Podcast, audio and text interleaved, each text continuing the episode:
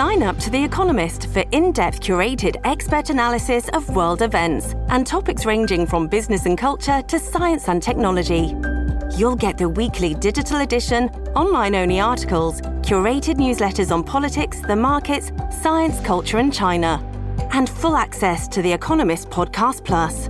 The Economist is independent journalism for independent thinking. Go to economist.com and get your first month free. This episode is brought to you by Shopify. Whether you're selling a little or a lot, Shopify helps you do your thing, however you cha-ching. From the launch your online shop stage, all the way to the we just hit a million orders stage. No matter what stage you're in, Shopify's there to help you grow. Sign up for a $1 per month trial period at shopify.com slash special offer, all lowercase. That's shopify.com slash special offer. Pourquoi sommes-nous tant fascinés par les faits divers? Merci d'avoir posé la question.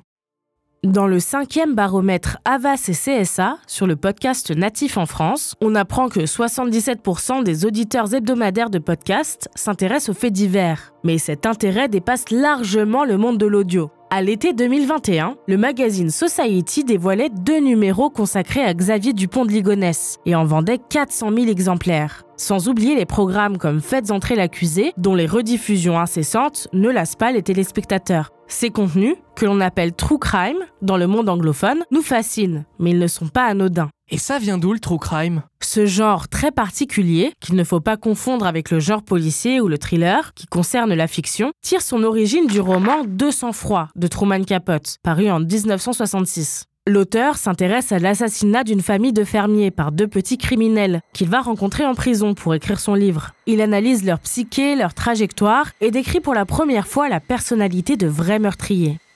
Aujourd'hui encore, les contenus true crime sont très codifiés et souvent construits comme de sang-froid. On commence par la fin, par le crime en fait. On a des personnages très marqués, presque stéréotypés, des mises en scène. En fait, on pourrait comparer le roman de Truman Capote à la notion de trope codifier dans la fiction, qu'on pourrait traduire par schéma narratif codifié. Si les affaires criminelles ont toujours intéressé le public, Truman Capote a mis en place les règles et codes d'un vrai genre, d'abord littéraire puis multimédia. Et pourquoi ça fascine autant de monde? Comme les tragédies grecques, les faits divers déclenchent en nous un phénomène de catharsis. C'est une manière de purger ses pensées malsaines, ses vices enfouis, ou de nourrir une curiosité un peu morbide.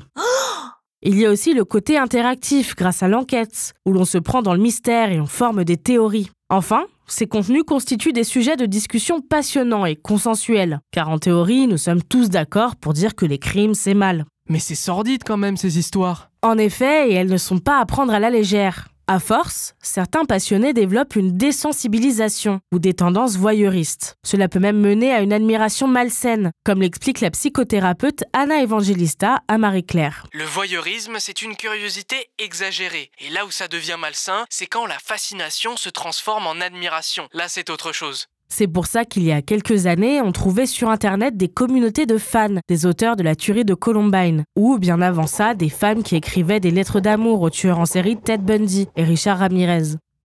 Il faut garder en tête que derrière ces contenus, il y a des victimes, des familles endeuillées ou fortement marquées, et que ces histoires ne sont pas là pour nous amuser. Elles peuvent avoir un rôle à jouer dans notre appréhension de la mort ou de l'état de la société et des administrations, mais elles doivent être racontées et consommées avec respect. Voilà, pourquoi les faits divers nous fascinent autant.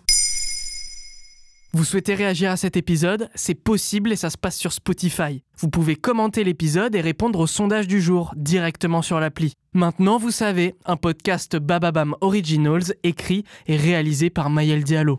Si cet épisode vous a plu, n'hésitez pas à laisser des commentaires ou des étoiles sur vos applis de podcast préférés.